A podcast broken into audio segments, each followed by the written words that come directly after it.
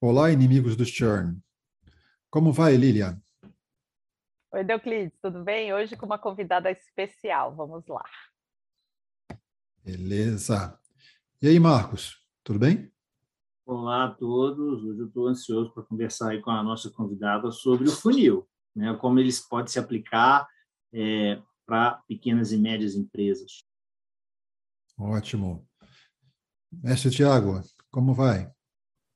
Opa, tudo certinho por aqui, espero que por aí também, né? Um grande prazer sempre estar aqui com vocês, né? E convidado especial sempre é bom aqui, né? No nosso Inimigos do Churn.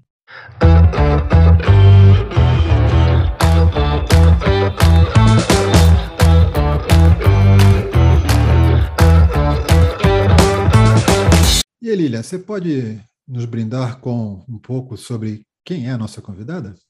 Ai, grande prazer aqui falar e trazer a Virgínia para falar com a gente aqui no Inimigos do Churn. Eu conheci a Virgínia em 2016. Eu trabalhei numa faculdade aqui em São Paulo que não existe mais, foi vendida, né? E a Virgínia, ela era gestora de marketing dessa faculdade, né?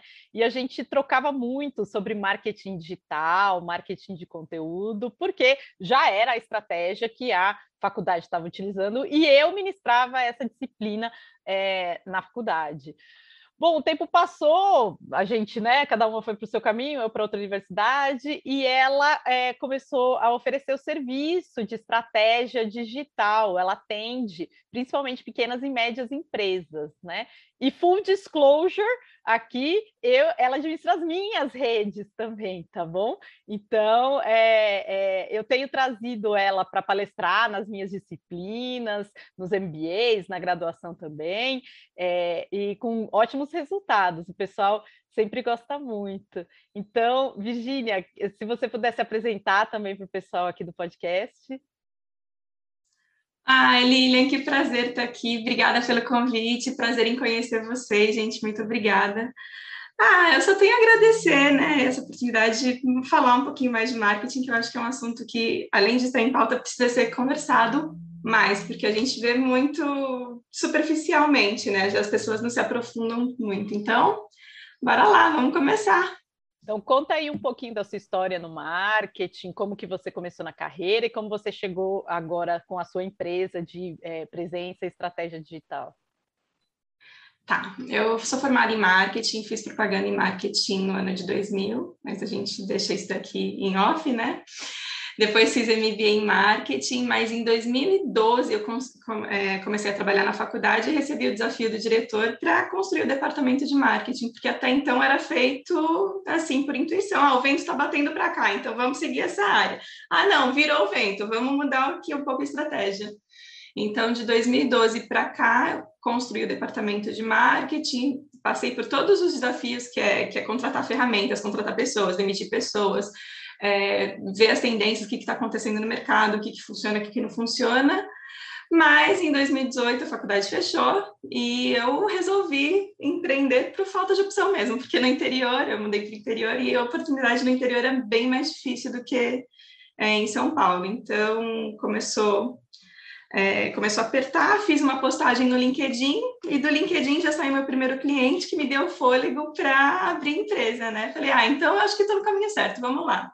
E faz dois anos que eu estou empreendendo, crescendo, a empresa cresceu 140% esse ano, e está indo, está bem legal. Estou aprendendo bastante, acho que o dia a dia e, e a prática é, contribuem muito, porque a gente vivencia mesmo.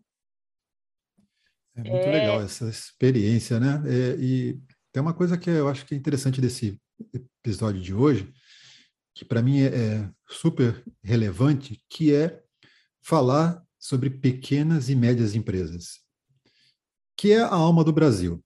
A gente tem mania de uh, se ajoelhar praticamente para as grandes corporações, como se elas fossem a grande solução, mas o Brasil funciona pelas pequenas e médias empresas.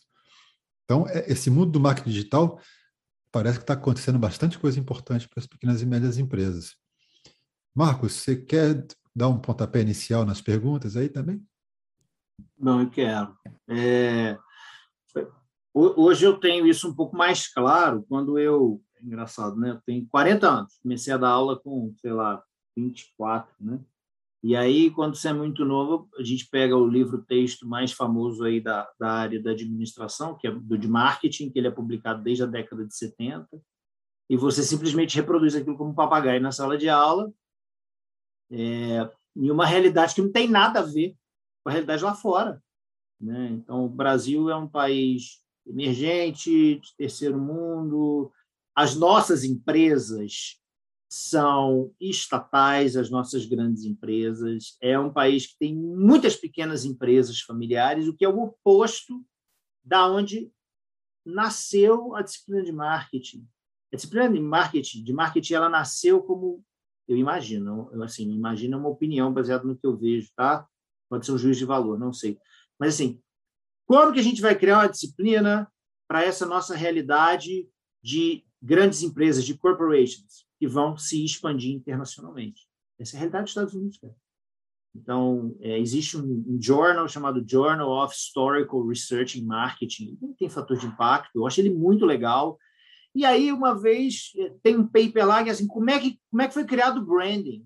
E qual que era a preocupação? Como é que foi criado o branding? Por que, que foi criado? Porque simplesmente os caras iam distribuir para um país enorme, que nem os Estados Unidos, e precisavam marcar o produto para falar, olha, é dele, é meu, né? até como forma de, de é, cobrar isso depois, licenciar e assim por diante. Essa é a realidade dos Estados Unidos. Agora você joga para o Brasil, né? um país intensivo em agricultura, presença estatal muito forte, é, Hoje a gente pode falar que tem cultura empreendedora, mas pô, lá na década de 50 não tinha.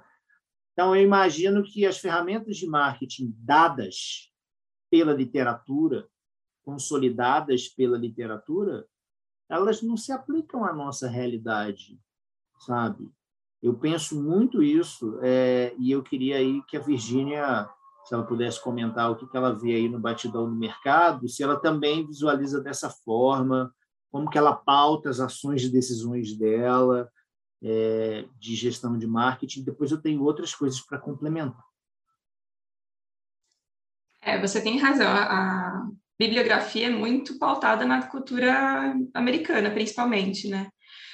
Mas a gente tem o trabalho de, de construir o departamento de marketing, de construir a realidade do marketing para pequenos empreendedores, na, na, maior parte, né? Então, é, o que, que é, como que as pessoas começam a empreender? Ah, eu estou sem dinheiro, eu preciso, eu preciso sobreviver, como que vai ser daqui para frente? Ah, eu vou vender camiseta. Daí começa vendendo sem nenhuma estrutura, não sabe o que é uma gestão de negócio, não sabe o que é gestão do marketing, começa a vender para os amigos, começa a dar certo, depois vai se estruturar. E nisso ele perde uma chance de começar certo, né? Normalmente começa sem, é, sem estrutura nenhuma, de emitir nota fiscal, não sabe fluxo de caixa, não sabe de nada. O marketing, então, vai ser a última coisa que ele vai pensar. Então, a realidade é bem diferente. O, o, o que a gente costuma é, o que eu olho quando eu faço uma estratégia de marketing? Qual que é a realidade dessa empresa? Eu preciso analisar o concorrente ou preciso que a pessoa olhe para si, né, para entender qual que é o ponto forte, o ponto fraco, o que, que ela precisa melhorar, para depois olhar a concorrência. Então, no primeiro momento, eu faço um trabalho de autoanálise da empresa para depois olhar o mercado. E, e, e, é um trabalho complicado, porque tem, tem, uma, tem uma cliente que fechou comigo, se eu não me engano, em março, abril. Até agora ela não respondeu o formulário de, de briefing porque ela não sabe o que, que ela quer vender, ela não sabe, ela, sa ela sabe que ela quer ganhar dinheiro com a internet, mas ela não sabe como que ela vai fazer isso. Então ela não olhou para si, ela não sabe quais são os seus pontos fortes, como que ela pode rentabilizar isso. E isso é mais comum do que a gente imagina, tá? Eu tenho, tenho algumas clientes, essa é a que dá mais trabalho, mas tem algumas clientes que demoram três, quatro semanas para responder um formulário de briefing dificilmente acontece de uma cliente de um dia para o outro responder que está tudo pronto, já está na ponta da língua. As pessoas não olham para si. Uma pergunta: você tem encontrado aí né, nessa sua, sua jornada com as empresas é, a má compreensão do que é marketing? Em geral, as pessoas olham marketing, ah, propaganda, como é que eu vou fazer a propaganda do meu negócio? a gente sabe que marketing é muito mais que isso. Como é que você tem é, educar ou tentar educar as pessoas sobre o que é marketing? É, as pessoas entendem que marketing é vendas, né? E um processo complementa o outro, na verdade. Então, eu tento conscientizar falando: olha, você quer resultado imediato? Você tem que investir em vendas. Se você quer um trabalho a longo prazo, se você quer, quer, quer estabelecer sua marca de forma sólida, né? Você tem que investir em marketing, que é um processo mais demorado, do retorno não é imediato, mas vem. É, é, um trabalho de conscientização o tempo todo, porque a gente fala isso um mês, no, mês seguinte fala, ó, não vendeu ainda, e agora? Como que vai ser? Não, lembra lá que a gente conversou que não vai ser de uma hora para outra. Tem gente que começou a ganhar dinheiro agora no marketing, mas está desde 2012 criando conteúdo, 2011. Então, é um trabalho, é um processo. Você tem que subir degrau por degrau, não é pular para o topo da escada. É, eu acho que essa questão aí que você fala das pequenas e médias não é diferente nas grandes também, não, viu? Agora que né, um ano e meio depois que eu comecei na consultoria, né? Mas é, profissionalmente, assim, né, dizendo estruturada, é, a gente vê esses problemas também nas empresas grandes. Né? A única questão é que a empresa grande tem uma equipe que pode é, fazer isso de uma forma mais autônoma o empresário, quando eu trabalhei no Sebrae, os consultores falavam que não é empresário, é eu empresário, né? Porque faz tudo. E eu acho que o interessante de ter você aqui hoje, Vi, é a gente dar algumas dicas práticas para as pessoas, né?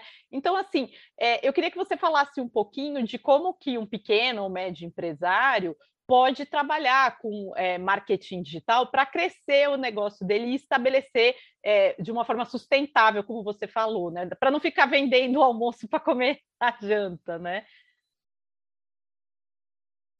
Só voltando um pouquinho nessa parte de grande empresa, eu acho que grande empresa, a diferença é que eles têm mais ou menos onde quer chegar. Às vezes, por causa da correria do dia a dia, acaba, né, a gente acaba acumulando função e não, deixa, não tendo foco naquilo que a gente quer. Então, ah, precisa fazer alguma coisa agora, para tudo do planejamento, vai apagar incêndio, depois, duas, três semanas depois, o que, que eu estava fazendo mesmo?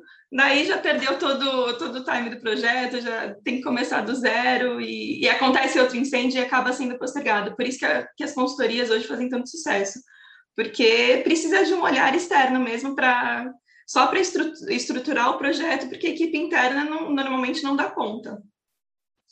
Agora, a parte prática de, das redes sociais, o que, que, eu acho importante é ter um objetivo muito bem definido, saber o que, que você quer é, o que, que você quer nas redes sociais. Às vezes é criar autoridade, às vezes é, é melhorar o atendimento com, com, o consumidor, às vezes é entender o que o consumidor quer. Então, é, é saber de fato o que, que você espera nas redes sociais. Em cada rede social você, você pode trabalhar de forma diferente, pensando sempre na, na, na no público-alvo, mas é, a forma com que, que, que se demonstra, se expõe é diferente em cada rede social. E ser constante, entender e escutar o que, que as pessoas estão falando, vendo as métricas, né? Por que, que um post dá resultado e outro não? Será que vídeo realmente vale a pena? É se questionar o tempo todo. E questionar, fazer análise das métricas, testar de novo e testar e testar e testar o tempo todo. É muito legal você falar disso, porque eu acho que agora é a hora da gente de você falar um pouquinho do funil, né? Porque a maioria das pessoas que chegam para mim, os alunos, eles é, pensam que a, a, e principalmente quem é da minha geração para trás, né? Porque eu sou a, a nós, né, Vi, sem entregar a idade, a última geração que cresceu sem internet, né? E é, de nós para os mais velhos, né? É, eles têm a, a, impressão de que ah, o marketing digital é a mesma coisa que era o rádio ou que era a TV é uma estratégia vendedora. Compra, compre, compre, é só até amanhã, né? E tal. E a estratégia de marketing digital não é essa, ela tem um funil. Eu não posso aparecer. Se eu aparecer nas minhas redes sociais, compra, compra, compra, compra, eu não vendo nada, porque eu não estabeleço o objetivo antes para levar a pessoa para comprar depois, certo? Então, eu queria que você falasse um pouquinho desse funil e como que as empresas podem trabalhar isso. É, o marketing das redes sociais funciona mais ou menos é, como, como retribuição. Primeiro você dá alguma coisa, primeiro você constrói valor, é o que as pessoas falam tanto de, de construir valor, de gerar valor, de ser é, de, de ter alguma relevância, mas primeiro você dá alguma coisa para depois você pedir. Isso acontece em todas, todas as partes do funil. Primeiro você chama atenção, olha, tá vendo isso daqui? Você chama atenção e entrega uma, uma, uma resposta. Isso topo de funil, início. Eu gosto de dar um exemplo que não é para ser seguido, mas que as pessoas costumam entender bem. É, tem muitas pessoas que trabalham em empresas há muito tempo e não percebem que estão sofrendo assédio moral. Então, a, a gente, no começo, no topo do funil, a gente precisa explicar para as pessoas o que, que elas estão sofrendo, né? Que quando chega à tarde é repreendido, pode ser assédio moral, dependendo da forma que se fala que, que gritar com, com funcionário é assédio moral, que expor as situações vexatórias é assédio moral, se ficar isolado é assédio moral. Então, a primeira coisa que a gente precisa falar é chamar atenção, falar, olha, tá vendo o que você passa aqui? Isso não é normal, isso pode ser considerado assédio, é, assédio moral. Então, a pessoa vai despertar, falou, opa, chamou minha atenção, peraí, deixa eu, deixa eu entender o que, que é isso. Daí vai para outra parte do funil, que é despertar o interesse. Então, chamou atenção com a, com a chamada do post, e no, na sequência você desperta o interesse. Olha, você sofre assédio moral, é assim, assim, assado, e se você entrar com o processo, você pode ganhar 50 mil reais da empresa que você trabalha. Lógico, é, uma, é, um, é um exemplo bem bem caricato. A gente, o advogado, principalmente, não pode fazer esse tipo de, de postagem, mas eu estou falando para explicar da, do funil. Então, a segunda parte do funil, você chamou, chamou interesse, né? Despertou interesse do público. Olha, eu posso ganhar 50 mil, então peraí, deixa eu prestar mais atenção no que essa pessoa está falando. Daí, esse advogado marcou uma live com uma cliente dele. A, a, a pessoa que sofre assédio moral assiste a live e, e começa a entender que o que a outra pessoa passou ela também está passando, que esse advogado pode ser a solução. Começa a despertar o desejo de realmente contratar um advogado. Então, já vai, descendo para o meio, quase para o fundo de funil.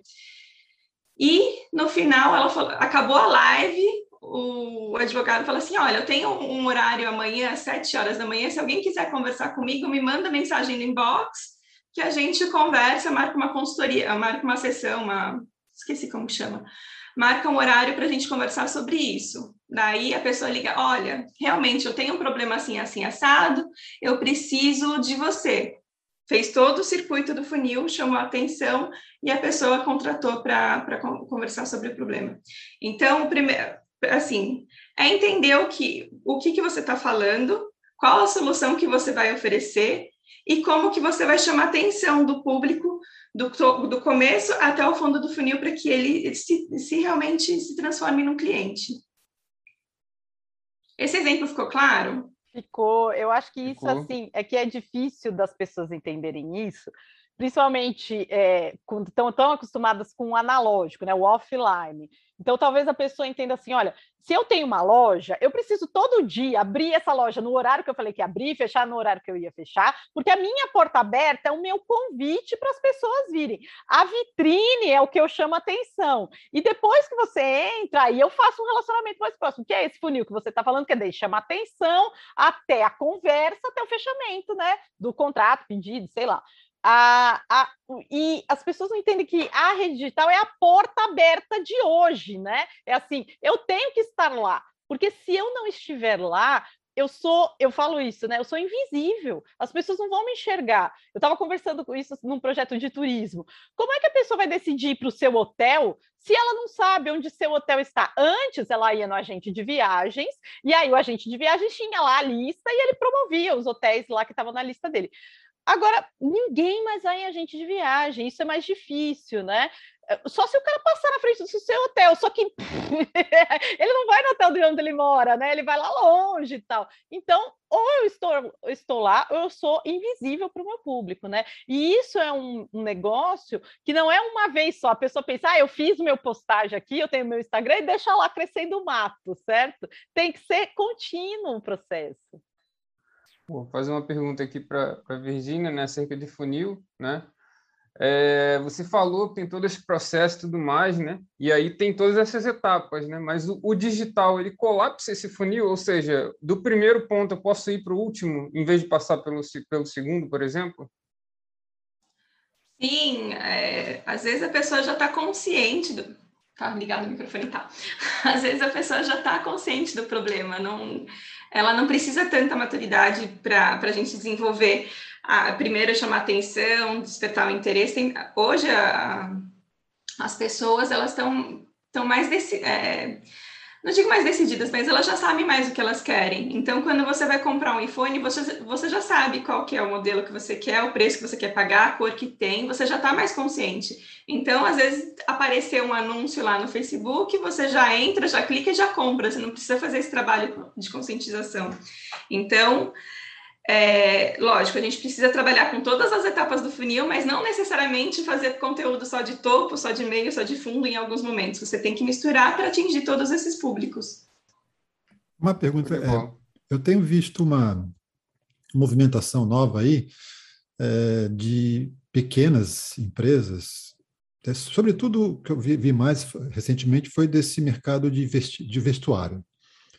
É, bom, com a pandemia, todo mundo descobriu que não podia abrir as portas, ah, não posso vender.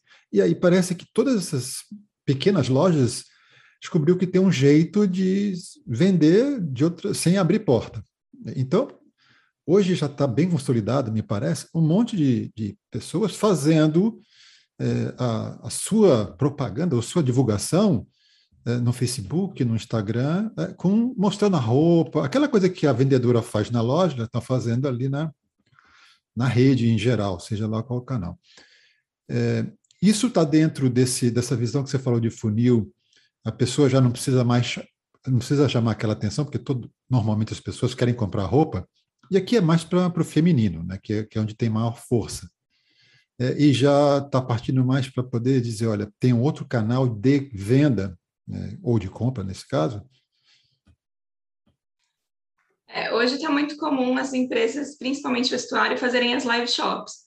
Porque todo mundo precisa de roupa, a gente não precisa conscientizar o público de que precisa usar roupa. Então é mais fácil você fazer logo, de, é, logo a, a, oferta que você tem. Então, tem as live shops, tem, tem muitas empresas. Aqui no Brasil ainda está tá começando, mas lá fora já tem as empresas que têm todos os, os, os, todas as semanas, todos os dias, um horário que faz, olha, tá vendo essa peça aqui? Ah, já, já reserva lá na hora, já, já faz o envio depois acontece muito. Aqui no Brasil está começando, tem algumas empresas, é, já tem algumas empresas que fazem, mas eu acho que daqui para frente vai, vai aumentar a, a, até o consumo mesmo da, das redes sociais. O que acontece? As pessoas ficaram muito tempo isoladas em casa, né? Sem poder fazer nada. Então, qualquer tipo de contato mais próximo, mesmo que seja pela internet, com uma vendedora, com, com, com qualquer pessoa que dê um mínimo de atenção, é, já, já é retido. Né? O, o, cliente já, já presta mais atenção, já fala assim: peraí, tem uma live tal hora, eu vou assistir. Peraí, live sem ser de conteúdo, porque de conteúdo as pessoas já estão meio que saturadas. Agora, live, é, live shop, assim, as pessoas prestam atenção porque elas querem um pouquinho de contato, querem um pouquinho de o mínimo de atenção possível e querem comprar também, porque faz tempo que não compra nada, não sai, não se sente, não, não faz nada que, que agrade, né? Não tem um ponto de escape. É, um destaque, queria saber a interpretação da Virgínia com relação a isso, porque a, minha área é de comunicação. E aí eu, é, a minha área de graduação, já estou em outra área, mas eu acho que muito da estrutura atual da mídia social ela consegue ser explicado pela comunicação, porque eu costumo falar que a gente mudou de um sistema de um para muitos para muitos para muitos. Então, como é que era antigamente? Antigamente era o seguinte: se eu quero anunciar alguma coisa para alguém, eu tenho que comprar um espaço, e aí a interação do indivíduo é com o espaço, não é comigo. Né? Então, a pessoa, sei lá, sentava na frente da televisão, via propaganda, é, isso antes da mídia social, tá? É, ouvia rádio, então ela está interagindo diretamente com o meio, ela não está interagindo comigo, não tem conteúdo meu para essa pessoa diretamente. O que aconteceu com a mídia social? A mídia social, a estrutura de poder mudou, né? Então é de muitos para muitos. Então eu tenho como criar o meu canal. Eu crio o meu canal, interajo direto com o meu cliente. Eu tenho mídia própria que não tinha antes. Além da mídia paga, eu posso comprar um espaço, né? Posso comprar um espaço no Google, posso comprar um espaço na televisão, mas eu também tenho a mídia própria, onde eu anuncio, onde eu não, onde eu gero conteúdo de, diretamente. Além disso, eu tenho a mídia ganhada. Como assim a mídia ganhada? Alguém comenta na minha postagem. E eu estou ganhando mídia dessa pessoa. Por quê? Porque, por exemplo, vamos supor que a Lilian comenta na minha postagem e a Virgínia é minha seguidora de segunda ordem, ela não é minha seguidora direta. Só que aí, como a, a Lilian comentou na minha postagem e ela é, é amiga direta da Virgínia, vai aparecer na timeline da Virgínia o comentário da Lilian. Eu acabei de ganhar mídia. Né? Acabei de ganhar mídia por causa de, né, por causa dessa interação. Isso não acontecia antes, né? Então, na minha opinião, a estratégia de marketing ela mudou. E é aí que a gente vem falar sobre o funil. Porque eu tenho diferentes fontes de mídia e elas atuam de maneira diferente, né? Então, eu não vou vender, talvez na minha mídia, na minha mídia própria, eu não venda diretamente, eu capturo o cliente para jogar ele no topo do funil com conteúdo. E eu vou tentar converter ele com mídia paga uma vez que ele curtiu alguma coisa minha, eu vou lá e compro. É, entro num leilão do Google, qualquer coisa, ó, aquelas pessoas que engajaram com o meu conteúdo, venda isso. Né? Eu estou oferecendo algo da base do funil. É assim que eu visualizo, mas eu sou teórico, acadêmico, não sou consultor, e aí eu queria saber a sua opinião. É, isso acontece, da mídia ganha bastante. Esse exemplo que você deu é bem visível no, no, no, LinkedIn. Quando você vê uma postagem, as pessoas comentam e aparece no, no feed delas. No Instagram é diferente porque tem o compartilhamento. Eu tenho que compartilhar um post seu para aparecer no meu feed e a Lilian, por, por, exemplo, visualizar. Mas acontece muito de, de mídia ganha. É... Ah, a forma de comunicação mudou. As pessoas querem ser ouvidas também, né? Qual, qual a diferença das marcas que fazem muito sucesso hoje em dia? Porque elas têm personalidade. Então, elas têm personalidade, elas conversam, elas se relacionam de verdade com o público. É, é diferente você pegar um banco Itaú que faz uma campanha mais, mais unidirecional, assim, eu falo, você escuta. Tudo bem, o Itaú ainda é um dos melhores do ban dos, dos, dos bancos, assim, mais tradicionais. Mas se você pega a Netflix, a Netflix tem uma personalidade própria. Se você pega as redes sociais da Nubank, elas têm personalidade. Você consegue, é, na Netflix, você consegue ver o humor mais ácido. E é isso que as pessoas buscam nas redes sociais. Elas querem entender quem é que está do outro lado. Não é só marca, mas qual que é a personalidade da marca? Como que ela se expõe? Como que ela, quais são os valores que ela defende? Então, é, fora o conteúdo em si, é importante colocar também um pouco da personalidade do, do criador do conteúdo. Se é uma, se é uma empresa, de, uma como disse a Lilian, é uma forma de se comunicar. Agora, se é uma empresa um pouco maior, que tem muitos funcionários, tem, tem sócios, como que vai transmitir essa, essa personalidade única numa empresa. Todas as pessoas precisam ter consciência da, da, da, da brand persona, né? da persona da, da marca. Senão fica confuso. Cada, imagina, uma empresa grande que cada, cada hora uma pessoa responde às mídias sociais. Como que fica, né? Se não tiver uma personalidade única? Fica quebra-cabeça, um Frankenstein ali. As pessoas não, não se identificam, não se conectam e não compram. Nesse sentido, Virginia, como você orienta os seus clientes sobre a escolha ou a priorização, que seja, das mídias sociais, em qual investir mais ou menos, e como agir em cada uma delas, né? Facebook, Instagram, LinkedIn, etc. Primeiro, o microfone tá ligado.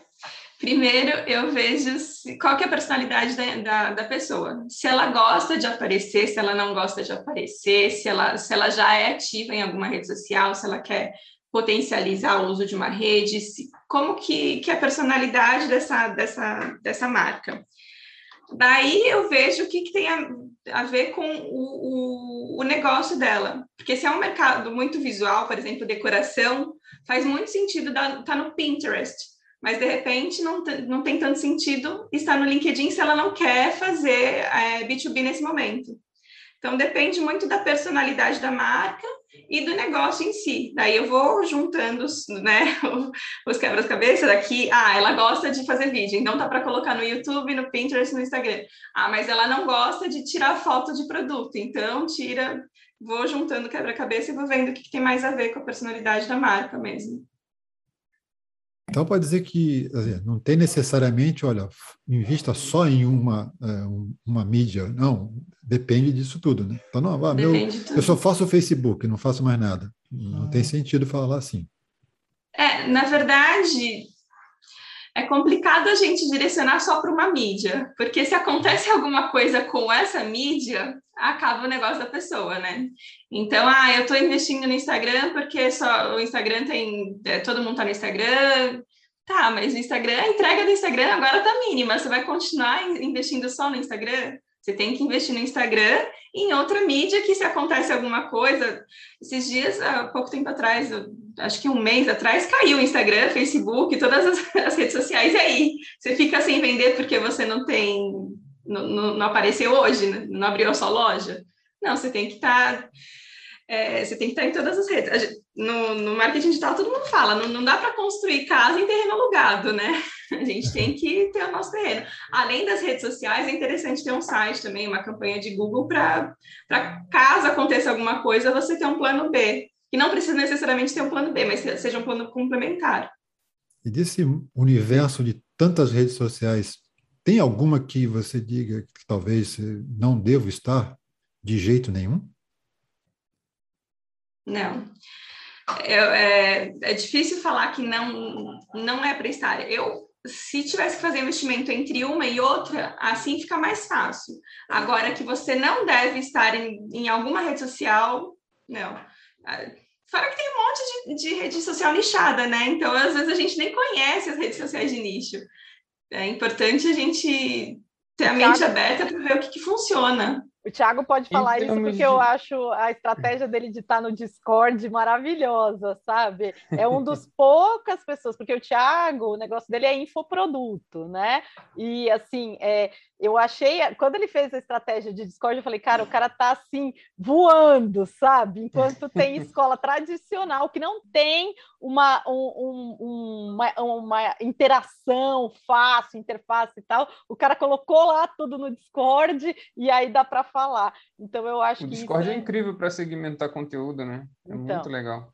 Dá para é transmitir vídeo, assim como o Slack também, né? áudio, né? como o Slack, só que o Discord é free, né? No sentido de que a gente está lá, né? E fora que quem joga, e, e, essa geração Z e os alfa ainda mais, jogam muito mais, estão no Discord, estar lá é assim, é quase mandatório, né? Então, é, é, é, muito interessante essa estratégia. Pode falar, Thiago, eu te cortei aqui só para contar não, não, show, não, show de bola. Eu, eu acho que é, é, interessante você fazer esse mix né, das, das redes, de fato, né? Eu, eu ainda não, não é, vi muita. Assim, eu sei que existe muita academia no Twitter, né? A galera é muito acadêmica e tal, mas assim, eu nunca fiz o Twitter né, do, do eu não sei como é que seria essa esse público lá e tudo mais, esse pessoal engajar e tal. Nunca tive o, o Twitter para é. saber. Né? E outra coisa que eu queria perguntar é acerca da, em termos de volumetria orgânica, né?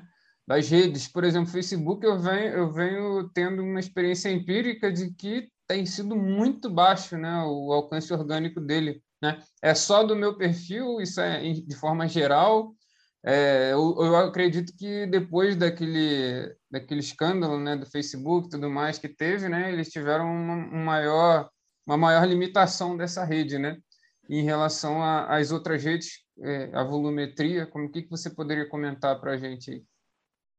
É, Facebook caiu drasticamente a, a, o alcance orgânico. Hoje a gente estima que tem em volta de meio por cento né, da entrega. Então, se você tem 100 pessoas uma talvez veja essa publicação, mas o ponto forte do, do, do Facebook são os grupos. Então, é, eu estou no Facebook ainda e vejo muita troca muito legal no, nos grupos do Facebook. Então, se você tem um nicho que você quer trocar, você quer conversar, você quer entender, quer, até quer se vender, participe de grupos que, que eu acho que vale a pena.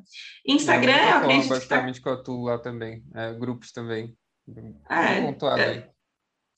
O Instagram está caindo cada dia mais, eu acho que ele vai chegar no nível do, do Facebook, porque eles querem anúncios, né? Como toda empresa tem que visar lucro. E um, uma, uma rede social que está com uma entrega muito boa hoje, e que a tendência é, ser, é, tomar conta desse, desse mundo de Instagram que está todo mundo cansado, está tá exausto de ficar aparecendo toda hora, é o Pinterest. O Pinterest está com, com algumas com alguns desenvolvimentos assim ele está aumentando já o seu é, o seu a sua área de atuação ele começou a investir em anúncios agora é, essa semana ele anunciou que vai, vai criar o Pinterest TV, ou seja, as pessoas vão ter um programa, um programa mesmo dentro do Pinterest. Então, acho que. E a entrega do, do Pinterest é muito boa também. Então, acho que. E Fala diferente. Que também tá da... baratinha a mídia, né? Super barato para anunciar, então você consegue anunciar, tipo, com 10 reais você faz um, um alcance de 20, 30 mil pessoas. E, e, eu acho que as pessoas estão meio cansadas dessa obrigação de Instagram, de Facebook, de ter que estar tá lá, de, de assistir toda hora o mesmo conteúdo, que são as mesmas pessoas falando o mesmo, o mesmo tipo de coisa.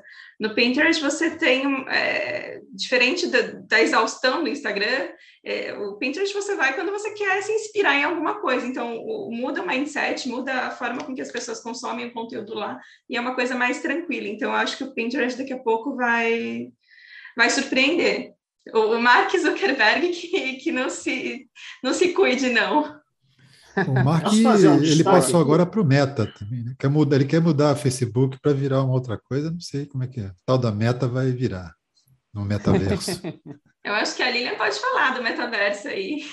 É, a Lilia que é nossa especialista em metaverso. Então, eu andei lendo algumas coisas aí sobre o metaverso, e aí a questão do metaverso é, é é também uma questão de evolução cultural, tá? Aliás, a gente pode até discutir isso em outro episódio, porque tem é, um pessoal de psicologia evolucionista e, e, cultu e cultura evolucionista.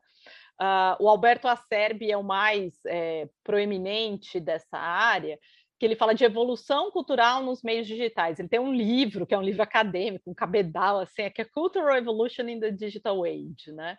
A questão é assim, gente, a nossa vida ela é, passa, como foi no, na invenção da escrita, tá? A gente só tinha tradição oral, então a gente tinha uma vida totalmente no real, certo? Quando veio a escrita, a gente passou a viver vidas na escrita. Você lê, você entra naquele momento, é um escapismo, enfim, tem a sua, o seu valor ali, mas é, é, é, é um outro mundo. E o mundo digital agora também é um outro mundo, tá? No qual a gente vive. Não existe uma barreira entre o físico e digital, é pervasivo, entendeu? Então é osmótico. Fora e dentro do digital, por exemplo, quando eu é, entro aqui e vou falar com vocês, a gente vai falar: ah, eu vi, Marcos, que você viajou para não sei onde. Ah, Virgínia, você estava lá na cidade tal, porque eu vi no seu, na sua rede. Então, tudo isso permeia. E o metaverso, não o meta como empresa do Zuckerberg, mas sim como um meio pensa como a Matrix, tá? No qual a gente vive lá também. Tá ok? É, se você for falar é, é, a estatística que eu sempre abro as aulas de marketing é, de redes sociais, né? É, 40% dos casais hoje se conhecem no meio digital. E existem relacionamentos que começam, vivem e terminam só no digital, tá?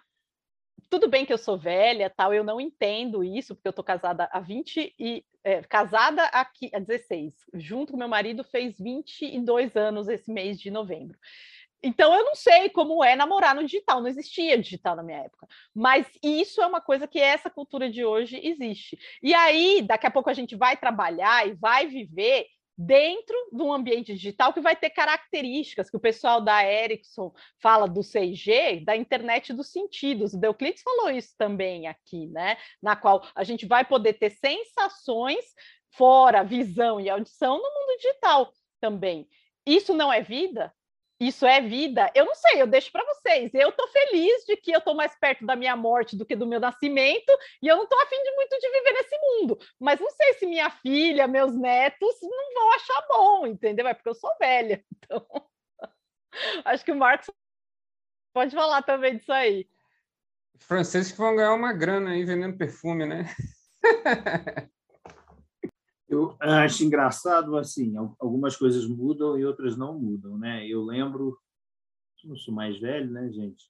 Então, assim, numa outra vida, eu lembro que é, as pessoas, o brasileiro é fofoqueiro por natureza, né? Então a galera adorava a revista Caras, né? Porque ela via a vida dos famosos, que ela não, não conseguia ver. Só, só colocar aqui, não é só brasileiro, tá? Os, é, se você for falar assim, naquele livro que a gente falou aqui no, no podcast anterior, Todo Mundo Mente, as pessoas dizem que gostam de ler New Yorker, mas o site mais seguido da internet é o TMZ, né? As pessoas dizem ah, é, que gostam de ver TED Talk, mas o vídeo mais visto da internet é vídeo do Xvideos, né? É, aliás, Thiago, só para falar, o pessoal está colocando no Pornhub agora vídeo de aula, tá? Porque lá é gratuito para colocar e está colocando lá.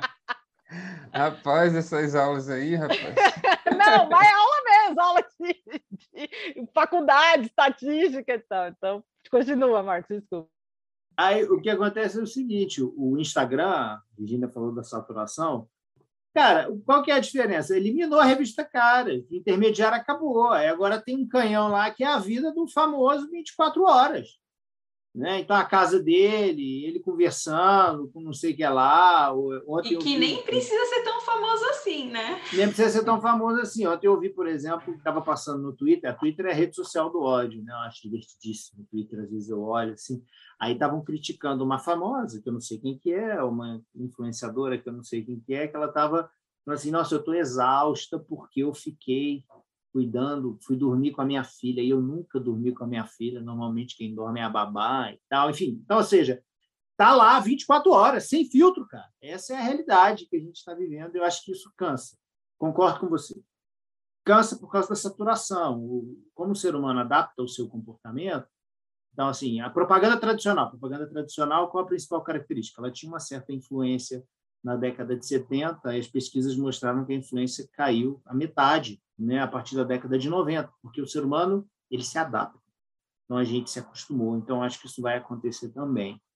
É, uma coisa que eu queria trazer para o debate, que eu acho importante, existe uma rede social que eu, às vezes, acompanho, é, eu, eu, tenho interesse porque eu já vi gente da área de ciência de dados lá, então o Thiago pode comentar também, que é o Twitch.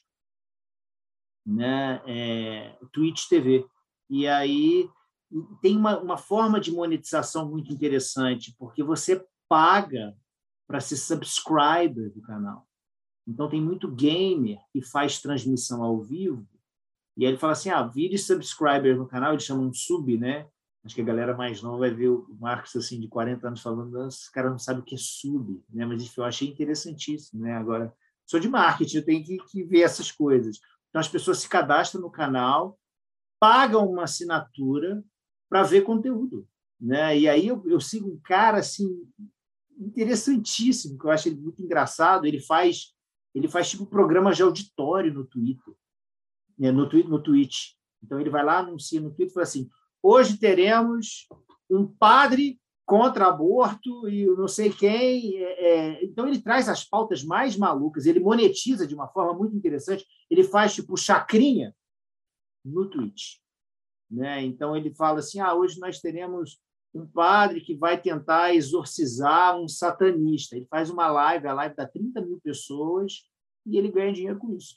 Sabe? É uma forma das pessoas monetizarem um canal próprio para diversos assuntos. E esse rapaz é um talento. E eu acho que talvez no passado ele não tivesse a oportunidade porque as ferramentas de mídia social não permitiriam, entendeu? É, você falou no Twitch, tem a galera pesada de tecnologia que está no Twitch também, fazendo várias aulas tudo mais, tem esquema de monetização também lá. Né? Eu ainda não Já vi a galera fazendo live de analítica. Cheguei a, eu, eu assisti algumas, né, mas nunca, nunca cheguei a fazer aula lá, não. E só um adendo aqui com a professora Lilian, que ela falou, né?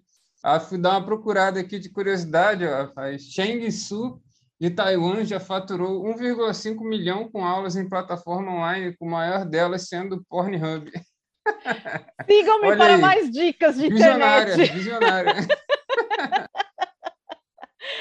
ai, ai. Ouvi, é, eu ia. É, é, você falou aí do Pinterest, falou do Twitter e tal. Eu é, queria também puxar um pouquinho assim, se um, um é, pequeno empresário ou médio empresário quiser começar, vai, vamos dizer, ele está fazendo estratégia no digital, mas não está tendo resultado, né? O que que você indica para ele, para ele tornar essa estratégia mais efetiva? Então, o normal é a pessoa ter Facebook, Instagram, né? O que é que ela pode fazer? O que que você daria assim de dica mais geral para esse pequeno empresário?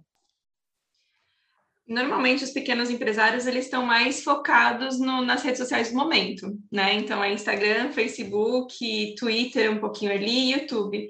E não tem muito como fugir. Se você quer manter na, se manter nas redes sociais mais, mais tradicionais, é investir em anúncio. Porque daí aumenta a entrega, aumenta a possibilidade de ter, ter, ter retorno.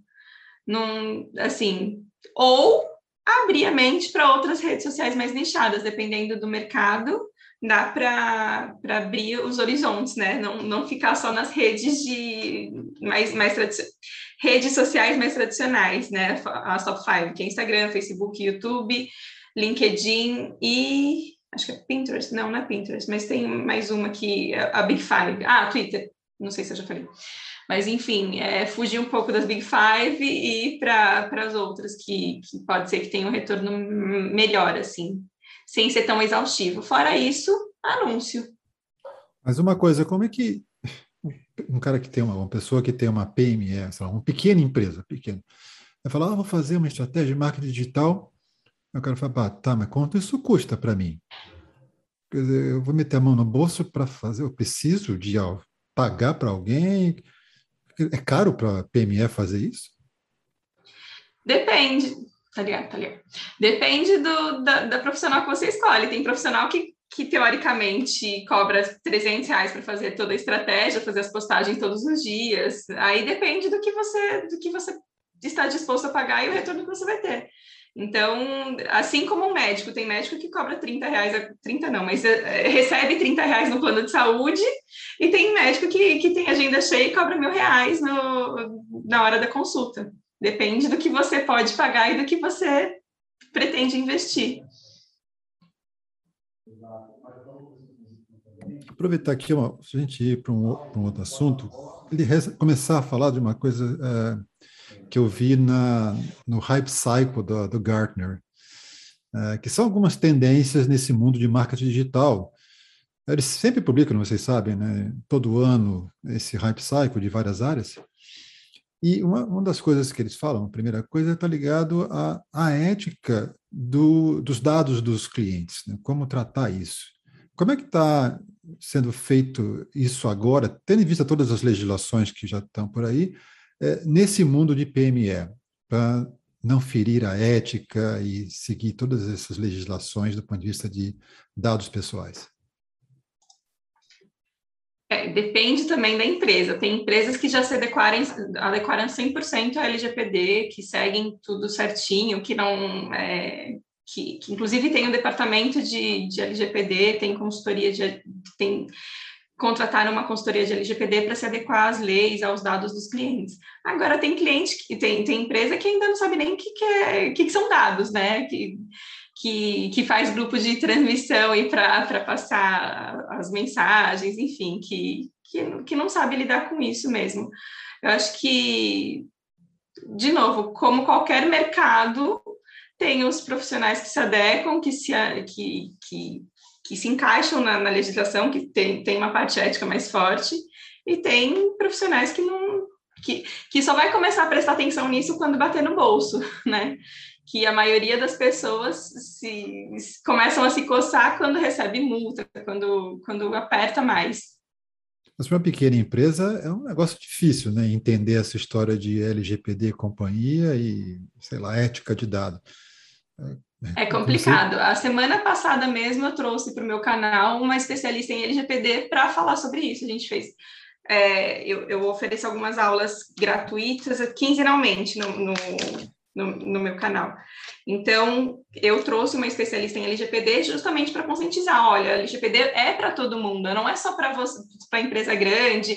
Ah, por, é, o fatura, a, a multa é 5, 10% de, do faturamento anual tudo bem, pode ser pouco para você, mas você sabia que daqui, se você continuar usando, é, não se adequando à LGPD, você perde o acesso aos seus dados? Então, todo o e-mail marketing, todo o mailing que você construiu, você pode ter que deletar naquele, a partir daquele momento. Como que você vai vender se você não tem acesso aos seus dados? Então, a gente tem que fazer um trabalho de construção e é, e é conscientização. Conscientizar que vai, vai apertar mesmo. Legal. É, outra coisa que é interessante também é falar sobre como essas empresas podem reagir em tempo real, né? o, o marketing respondendo em tempo real o que está acontecendo. Como é que você tem visto isso nesse mundo de marketing digital das PMS? É difícil, você tem que estar online o tempo todo para saber o que está acontecendo e avaliar as métricas, né? Não dá para fazer nada se, é, se, sem a, analisar as métricas. Se você faz uma postagem, as pessoas costumam começa a ter hater, você precisa analisar o que, que você fez de errado ali, o que, que, o que, que pode, pode é, fazer um exercício mesmo que, que pode ter feito? Será que, eu, que alguma coisa foi tirada de contexto? Será que realmente deu, deu a entender alguma coisa diferente do que eu quis passar? E, e, e trabalhar com isso. É, se fazer essa autoanálise e depois explicar o que, que aconteceu, né? Realmente eu falei errado, eu não tinha pensado por esse lado, ou não, peraí, vamos explicar direitinho o que está acontecendo. Foi, foi um erro de comunicação, eu, eu quis dizer isso, é entender o que está acontecendo, avaliar as métricas, avaliar o contexto e, e, e depois fazer uma gestão de crise aí, né? Se tiver que fazer uma gestão de crise trabalhar com isso sei, Lilian, você que é desse lado do comportamento, responder os, como a Virginia falou, né? entender as métricas de rating, por exemplo, isso é, eu acho que é complicado para uma empresa de pequena empresa ou média empresa. Está falando as métricas é, que já estão embedadas na plataforma, é isso? Não, o que, como é que eu posso fazer para medir essa, essa questão que ela falou? Ah, se eu quero saber que fiz uma postagem, eu tenho que ver qual foi a resposta para as postagens, se teve muito haters ou outra coisa desse tipo. É, na questão de haters é um pouco mais difícil de saber, porque isso não tem uma métrica embedada na plataforma, né? Mas a é, questão da da efetividade da campanha no sentido de quantos seguidores, quantos cliques teve no link, quanto tempo a pessoa ficou vendo o vídeo, né? É, isso tudo eu pelo menos vejo é, os dashboards que foram criados pelas próprias, próprias, próprias plataformas, ou é difícil falar isso, é, eles são muito bons, assim, e eles são visíveis no celular, sabe? Porque a maioria dos pequenos empresários, eles e na verdade a maioria dos internautas mesmo, né? Usa-se muito mais celular do que desktop e é, laptop, né? Então, é, eu não acho essa dificuldade toda, essa questão dos haters, né? De falar assim, ó, qual que é o sentimento das postagens? É, é, eu, eu, eu acho que isso talvez é para um nível, quando a pessoa já virou um, um pelo menos um meso influenciador, né? 5 mil, 10 mil seguidores para cima. Muito difícil uma pessoa ser cancelada com 500 seguidores, mil seguidores, né? Não tem, a não ser que alguma outra conta é, repercuta e, e, viralize aquilo, tá? É, mas, de qualquer forma, se você tem uma assessoria e toda a empresa, como a Virginia falou, tem para todos os preços, tá? A assessoria de estratégia de, de, digital e de gestão de mídias sociais pode fazer isso para você. A questão é você saber que isso dá para ser feito, porque isso não é comum de se pedir para o estrategista. Falar assim, olha, eu quero fazer uma análise de sentimento dos comentários, eu quero fazer uma análise de social listening do que se fala de mim, tanto no Reclame Aqui, se bem que o Reclame Aqui passar isso para você, tá? Ele tem lá dizendo, ó, o sentimento, a carinha e tal, né? Tá embedado na própria plataforma do Reclame Aqui, né? Ou algum software de CRM. É. Fala. Nas pequenas empresas, o que costuma acontecer é avaliar mesmo os comentários, né? Porque se você não, não recebe, né? Pequenas empresas não tem tantos comentários assim para avaliar. Então você começa a ver que tem um monte de gente comentando, falando mal, você fala, opa, aconteceu alguma coisa. Daí vai, vai atrás de saber o que, que de fato deu esse, esse atrito na comunicação. Mas realmente é mais difícil, acontece, acontece. De, principalmente de, de um perfil pequeno ser repostada por um perfil grande quando veja já tomou uma proporção que nem, nem tinha ideia, né? Enfim, acontece e não é tão difícil assim, porque você começa a receber as notificações do celular falando, olha, tá, tá ó, você recebeu isso, tá assim, assim, assado, olha, tá, tá aqui reclamando. E uma outra coisa que eu me pergunto aqui é, todo mundo agora fala em inteligência artificial. Está tendo algum impacto nesse mundo do marketing digital de PME? Lilian, você quer falar que você que é especialista em inteligência artificial? Eu acho que as, as ferramentas de inteligência artificial, por exemplo, o planejador de palavras-chave do Google, ele já tem uma inteligência artificial embedada. E para quem faz isso, eu, quando eu conheci, eu conheci essa arte com a Virgínia lá atrás, em 2016, tá? Não tinha planejador de palavras-chave no Google, né? Era é, é, aquilo lá para decidir qual era a palavra, né? Você usava os softwares e tal, mas era mais arte do que nada, né? Agora o próprio planejador te dá isso. Se você não tem isso no seu. É, é, se você, você tem isso na ferramenta do Google Ads, certo? Se você é, tem a possibilidade de contratar um estrategista ou uma agência e ele vai ter acesso aos softwares, você vai ter melhor ainda essa análise, né? É, então, a inteligência artificial está em serviços de terceiros e também na questão, por exemplo, de análise de sentimento, né? análise de engajamento das redes sociais. É, outra coisa que se dá para fazer com inteligência artificial em redes sociais é ver, por exemplo, quem são os influenciadores, aqueles que fazem a diferença na sua rede. Né? Então, por exemplo, uma, como o Marcos estava falando, ah, eu comento no post do Marcos e aí a minha rede, que é grande, começa a seguir o Marcos também, que a mídia ganha, certo? Eu posso ver o nível de centralidade que é os grafos que o Tiago ensina, né? O nível de centralidade daquele é, influenciador que traz tráfego, que traz engajamento para as minhas redes. Realmente isso aí não está é, ainda é, ao alcance do pequeno empresário de uma forma fácil, porque se é gratuito, o cara vai ter que aprender a programar, né? Aí ele tem que fazer o curso do Tiago e aprender a fazer análise de gráficos, né? Ou barato, que é comprando software. Aí isso não está muito ao alcance, porque essas, essas assinaturas desses softwares são caríssimas. Agora, contratando o estrategista que divide esse custo por todos os clientes dele, aí você tem o acesso aos formulários. Por isso que eu acho que o empresário eu indico, tá? Investir nisso, porque não dá para você fazer tudo. Você está, como a Virginia falou, você está se focando nas vendas, nas compras, na administração de pessoal. Aí você vai fazer também isso, gente. Lógico que sai mais barato fazer em the house quando você chega num certo tamanho de empresa, mas se você ainda é pequeno, não é, é, é recomendável. É, isso é, é uma das coisas importantes, né, de falar da, de, de empreendedorismo e tudo mais, né, que às vezes a gente começa e quer fazer tudo, né, quer ah, aprender tudo, tráfego, quer aprender até contabilidade, às vezes o cara quer fazer, né? então, saber, saber delegar é muito importante, né? Você vai aprendendo isso a duras penas, né?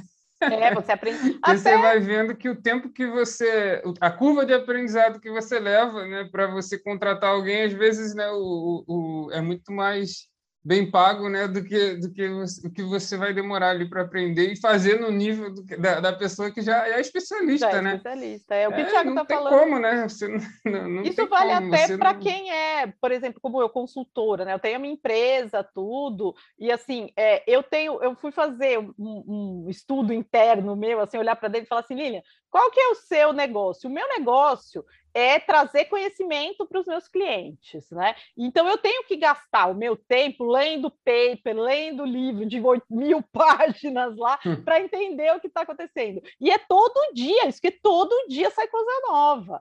E eu não posso falar assim, ah, tá, agora eu vou fazer as minhas redes sociais também, agora eu vou fazer as vendas também, agora eu vou, também vou fazer agendamento. Gente, o que eu perco de tempo fazendo isso, eu poderia estar investindo em coisas que geram valor para o meu cliente. Então, você coloca no custo de oportunidade na balança, então você fala, não, não, então, como o Thiago está falando, então vou deixar, o meu negócio aqui é estatística, fazer infoproduto e fazer bem feito. Nisso eu foco. O resto eu posso contratar especialista. Lógico que eu imagino que tem algum pequeno empresário falando assim: ai, mas eu não tenho fluxo de caixa livre para fazer isso. Eu entendo, e é por isso que a gente cresce aos poucos, né?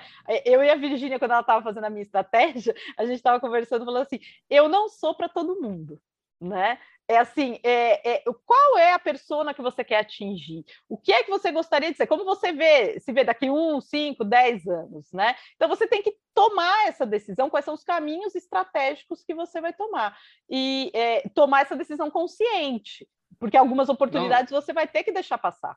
Fala, Thiago. Não, com certeza, isso é muito importante. É, eu lembro na época que eu, eu criei o Stat Físico, né, que no caso, na época, era, antigamente era Stat Físico, né, não era Stat Dados ainda, né? E aí era para resolver questões ali para os meus alunos, né, da área fiscal e tudo mais, né? Aí o canal, à medida que eu coloquei as aulas lá, foi crescendo e tal, né? E aí ficou, chegou um ponto assim que eu sempre quando eu estava no IBGE, às vezes eu marcava um, um, um cofre assim para a galera, eu chamava para almoçar e tal, para conversar e tal. Aí teve uma menina uma vez que me falou, cara, é do jeito que você está falando, tipo, não, não, tem mais como você tá, tocar sozinho, entendeu? Então você pelo menos tem que angariar voluntários aí para o projeto, né? Foi aí onde eu tive, é, ela deu essa ideia assim, e aí eu, eu, eu chamei né, os voluntários para o projeto Aí veio a, a mestra Sá, que hoje em dia faz as artes de todos os projetos que eu, que eu ando, né? A Casa da Pesquisa Operacional, a comunidade. Eu levei ela para a BSBR também, né? Eu, eu vou arrastando todo mundo. Aí tem o mestre Norberto também, senhor do Orecando, que era voluntário do Stat da hoje está como coordenador também lá da BSBR, dia lá de criatividade e tudo mais. Né? Então eu vou, eu, a gente vai trazendo todo mundo, né? E isso é muito importante porque esse é o poder do network, né? Você vai conhecendo as pessoas, elas vão te ajudando, né? E mesmo que de início, né, não seja algo é, não monetário, né, e até mesmo intangível que você não consegue mensurar, né, mas tem um valor muito grande ali que você não consegue mensurar, né, ali dentro. É, ao, ao, longo do tempo, essas, essas relações de confiança vão sendo estabelecidas e isso é muito importante para a sua evolução também, né, assim como negócio, pessoa, enfim é, eu acho eu, eu, valorizo muito isso né e aí eu, eu, eu cheguei a fazer essa, essa, ideia dos voluntários né aí eles ajudavam tudo mais né claro que hoje em dia né nem todo cada um segue sua vida né então alguns ainda ajudam outros é, já já não podem mais ajudar e tudo mais né mas é, ajudaram muito né e tudo mais e aí foi foi se dando não só para o canal né aí o canal a gente fez uma consulta pública e virou o Stat Dados, que hoje está aí, né? com outra, com outra cara e tudo mais, né? muito mais profissional do que antigamente. Então, você vai, você vai vendo que você vai precisando de outras pessoas no seu, no seu caminho, entendeu? Porque se você for tentar concentrar tudo, você não vai conseguir, né? Na comunidade mesmo, na comunidade eu comecei sozinho e tudo mais. Chegou uma hora que eu estava com é, problema de ansiedade, então tanta coisa que eu fazia ao mesmo tempo e, sabe? Não tinha uma válvula de escape. E eu falei, cara, tem que contratar um estagiário, né? Aí contratei o estagiário, pô, consegui delegar bastante coisa, né? Nunca tinha sido gestor na minha vida, né? Foi a primeira vez ali, né, gerindo meu estagiário, né? Foi uma experiência muito legal, né? Eu sempre sempre foi assim, né? Na verdade, quando eu pedi demissão do meu primeiro emprego, eu comecei a lidar com os clientes, né, de consultoria, aula e tal. Então, sempre eu começava a ter essas experiências, né? coisas que muitas vezes a gente é privado quando a gente fica em CLT, mercado de trabalho e tudo mais, né? A gente não tem essa experiência, até porque a faculdade também nos traz isso, né? A gente aprende isso na vida mesmo, né? Então, só quando você bota a cara mesmo para fazer e tudo mais, que você aprende isso. E aí você vai vendo essa, essa necessidade à medida que vai tendo maturidade nos projetos tudo mais, delegar marketing, tudo mais, contabilidade e tal. Então, você tem que fazer essas delegações ao longo do tempo, né? Não tem jeito. Beleza. Então a gente está agora chegando aqui para o final.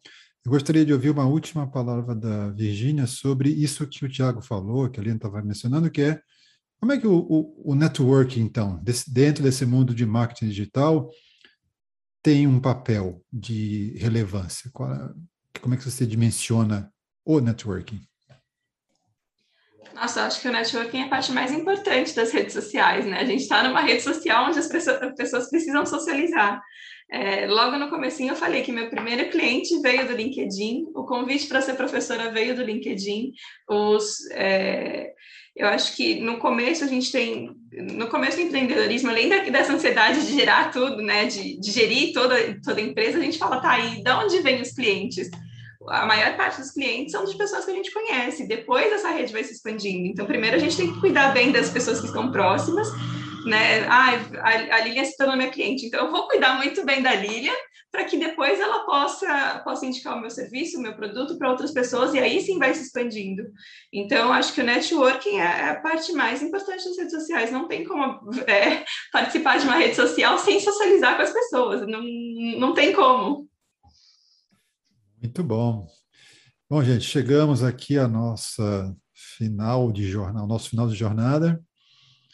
É, Virginia, muito obrigado por ter atendido ao nosso convite, trazer bastante conhecimento para a gente aqui. Obviamente, eu acho que tem muito mais, certo, Línia? A gente ainda pode explorar muito mais coisa para o futuro.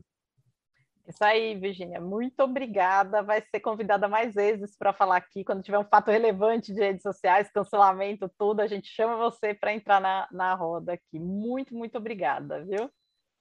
Eu que agradeço, foi uma delícia estar aqui. Estou à disposição. Quando vocês quiserem, é só chamar que eu estou aqui. Obrigada, gente. Adorei. Obrigada mesmo.